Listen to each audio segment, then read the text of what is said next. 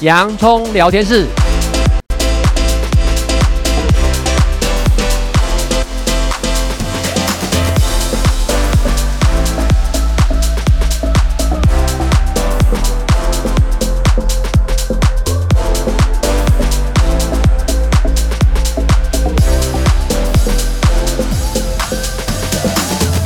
这里是洋葱聊天室，人生如洋葱，要勇敢小心的剥，不怕掉眼泪，从挑战中让生命更璀璨，陪你度过生命大小事。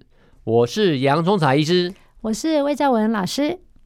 哦，已经进入走九月哦，九月好像就是一个秋天的一个讯息。但是现在呢，其实地球的暖化，我们已经分不清楚春夏秋冬，大概只是热和冷这样子哈。对，那其实呢，今天是第一个礼拜天嘛，但这一周的最后一个礼拜六呢，正好呢，我们其实也正好连假。为什么？就是碰到了呢中秋节哈，这样子十五号，农历的十五号这样子。所以呢，因为要过连假啦。我们就先提前跟各位听众朋友来分享一下呢，有关中秋节的一些小故事啊，这样。那中秋呢，到底是怎么来的？那其实呢，呃，讲到中秋节，那当然就是汉人文化里面一个非常重要的传统节日。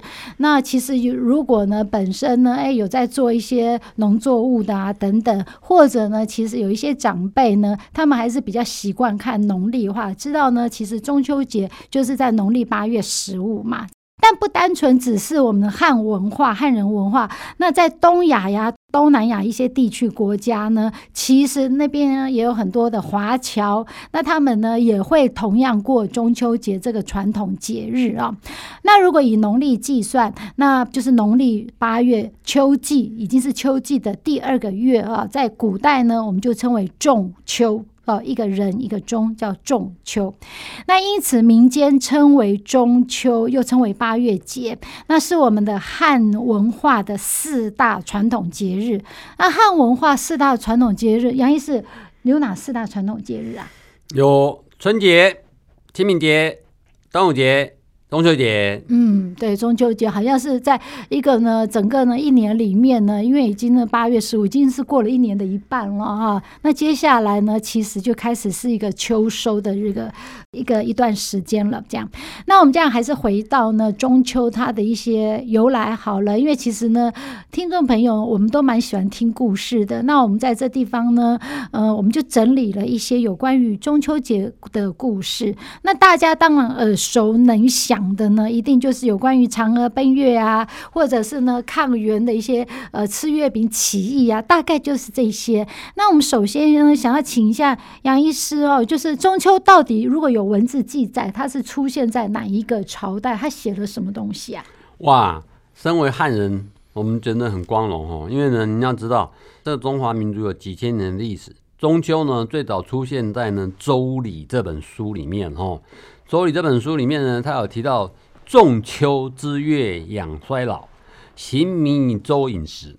这意思就是说，提到中秋节的时候有拜月的活动。另外呢，中秋呢，也就是农作物呢这种收获的时节，所以有民俗学家就认为呢，中秋祭月呢，是因为要庆祝秋季丰收，同时呢，也会祭拜呢土地神，是一个感谢神恩的节日，因此属于丰收节。那唐朝以后呢，中秋节就成为君王赏赐君臣的节日。明清的时候呢，中秋节甚至已经很普遍了，变成中国的一大传统节日。嗯，所以其实我觉得这样听起来，我觉得至少我们在华人的文化里面，我们蛮感恩的，感谢呢老天爷赐给我们所有的一些让我们可以维生的一些相对的一些生活环境啊，以及物资等等。所以每一次讲到这个，我一定会想到呢陈之凡教授写的谢天嘛，嗯，要感谢的人太多了，那我们就感谢天吧。好，那不知道呢，听众朋友你们是不是也会这样子常常存在感恩之心哦？其实感恩的话会让我们。会快乐，这其实也有科学的研究嘛？没错哈，因为呢，在所谓的现代正向心理学呢，马丁塞里格曼呢，他所提出来的书里面，大家可以看《迈向圆满》这本书，他就有提到说啊，其实呢，如果我们能够呢，每一天训练呢，在睡觉前写写今天的感恩日记或快乐日记，它其实据脑科学的研究显示呢，其实它可以分泌呢几个很有意义的神经传导物质，里面呢包括呢像血清素，还有安多芬。血清素呢可以让我们睡好觉，改善心情，避免忧郁症、焦虑症，减少冲动失控。安多芬呢，可以让我们淡定愉悦。所以呢，比如说一些好的宗教，比如说基督教，他就常常叫你要懂得感恩，感恩真的很重要。嗯，感恩呢，其实感恩呢，不但是对呢，我们自己呢情绪会有正向的鼓励，其实也真的是感谢所有的人，因为呢，我们人是一个群居的一种动物嘛，哈。好，那我们就回到了中秋节，我们刚刚有提到，不单纯只是汉人的文化，在整个亚洲啊、东亚地区、东南亚地区也有相关的一些习俗这样子。那到底有哪一些习俗呢？那杨医师这地方可以跟我们先简单说明一下吗？好，这又要讲历史了哈。因为赏月呢，在各地呢都是传统活动。《礼记》的时候，这本书里面就有记载呢，这种祭拜月神。在唐宋时期的时候呢，赏月之风更盛，甚至也有祭月的仪式。甚至呢，这天呢也是呢一家团圆的日子。所以，包括即使现在在台湾呢，我们也所谓连假。连假就是希望大家呢和和乐乐聚在一起哈，然后回到家里面一起吃饭团聚祭祖，感谢祖先的庇佑。那现代人来讲呢，比如说拜神明啊、土地公啊、祖先啊、地基主啦、为骑士的活动，也会吃特定的食品，不少都跟月亮呢团圆有关。那这一些食品同时也是祭月的食品，比如说华人有吃月饼习俗，日本人则是会吃所谓的月见团子。哦，然后部分地区还会煎太阳蛋、月饼、月光饼、太阳蛋都呈圆形，代表满月。而朝鲜族、韩国人所吃的是半月形的松片，象征呢月亮呢由亏转盈。另外呢，当春季节啊，水果跟其他农作物，比如杨桃、柚子、芋头、栗子、菱角、梨子、栗柿子等等，在农耕社会中是农民春收时候的收获，也是中秋节的食品跟祭品。另外还有一个。桂花香，嗯，中秋节也是桂花盛开的时节，所以赏桂花、食用桂花制作各种食品，也是中秋节常见的习俗。桂花其实我们常拿来泡茶哈，真的喝起来会蛮清爽的这样子。那呢，刚刚杨医师有提到，其实在整个中秋习俗里面，不光是汉人的文化啊，有朝鲜啊、日本啊等等这些。事实上，我知道越南那些地区其实都有。所以呢，整个在亚洲地区，多数国家是早期呢，从呃中国这一个流传到分支到不同，形成各个不同的民族性啊。那我们如果是以台湾来讲，台湾的土地公，我们称为这哦喽，土地公哦，土地公，还有客家人称为伯公，伯公，我不知道哎，客家话不知道怎么念。对，那他们好像是因为呢，据闻啊，据说，因为反正都故事嘛，都他们是说八月十六，这是指农历哦，八月十六号成道就顺应中秋，所以一般呢都是以八月十五号来祭拜土地神。对嘛，杨医师？嗯，那高雄好像又有一点一些其他的意义吧？高雄美浓地方有很多客家人，客家人在中秋时节的时候呢，宰食水鸭公。水鸭公台语怎么说？哦，我北洋 讲。啊，我北洋讲，那么水鸭公我北洋讲。所以北部的呃台语和南部的台语好像还有点差别。嗯嗯那宜兰地区除了吃月饼呢，还吃一种用面面粉制成，中间抹上黑糖烘焙而成的，叫做菜饼。哦，这个呢，其实呢，我们也很爱吃哦，用面粉抹上黑糖，真的是它蛮清甜的哈、哦，菜饼。所以下次呢，听众朋友如果呢有去宜兰的旅游的话呢，哎，不妨呢可以去尝尝看菜饼。那南部地区呢，有在中秋节吃马吉火锅。那台湾从一九八零年呢盛行吃有烤肉，有没有？哇，小时候我们。年轻的时候都度过这个，那后来因为环保啦、啊、等等的问题，预防火灾的问题呢，就比较有管制了。对，嗯，所以中秋节好像呢，现在已经变成年轻人叫烤月、烤呃肉节啊，这样。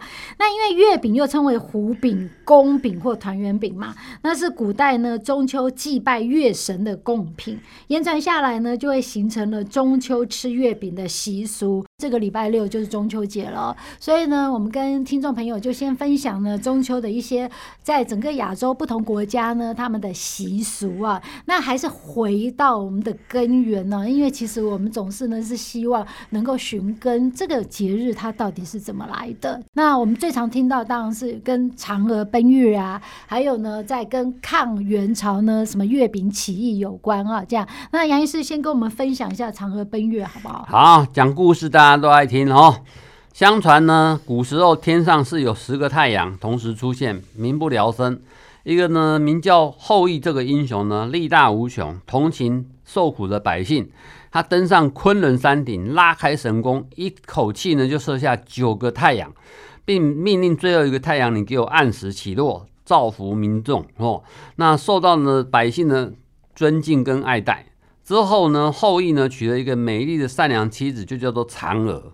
那后羿呢，除了传艺狩猎之外呢，不少牧民前来呢投师学艺。其中有一个心术不正的人，叫做彭蒙。这个人混进来，然后呢，这有一天呢，后羿到昆仑山呢访友采道，看碰到了王母娘娘，然后向王母娘娘求了一包不死药。那据说服下这个药呢，就能够升天成仙。但是呢，后羿就舍不得撇下妻子，就只好呢暂时把不死药交给嫦娥收藏。嫦娥呢将它呢放在梳妆台里面百宝匣里面，不小心呢被这小人蒙鹏看见了，他想偷吃不死药自己成仙。结果没几天呢，后羿带领他的徒弟外出狩猎，心怀鬼胎的蒙鹏呢假装生病留下来。等后羿走后没多久呢，蒙鹏手持宝剑呢闯进内宅后院，逼嫦娥呢要交出不死药。嫦娥知道呢自己不是蒙鹏的对手，情急时候，她立当机立断，打开百宝匣，拿出不死药，一口就吞下去。那吞下去以后呢，身子呢立即呢飘离地面，冲出窗口，冲向天上飞去。那由于嫦娥呢牵挂着丈夫，便飞落到离人间最近的月亮呢，成了仙。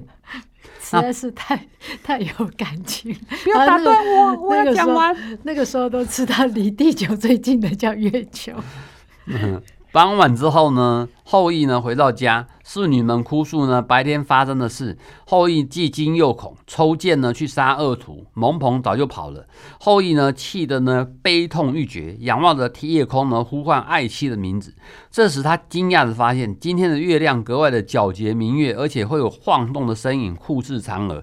他拼命地朝月亮追去，可是他追三步，月亮就退三步；他退三步，月亮就进三步。无论怎么呢，也就是追不到。无可奈何，思念妻子之后，派人呢到那个嫦娥喜爱的后花园里面摆上香案，放上他平常最爱吃的蜜食鲜果，遥祭在月宫里的嫦娥。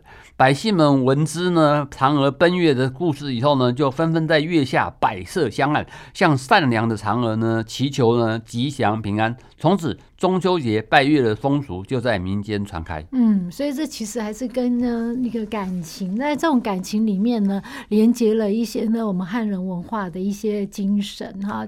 那呢，这是嫦娥奔月啊，这样子一个呢思念。妻子的一个先生啊，这样子，然后呢，其实不断的在寻求怎么样子呢，可以再跟他妻子见面的一个蛮感恩的故事。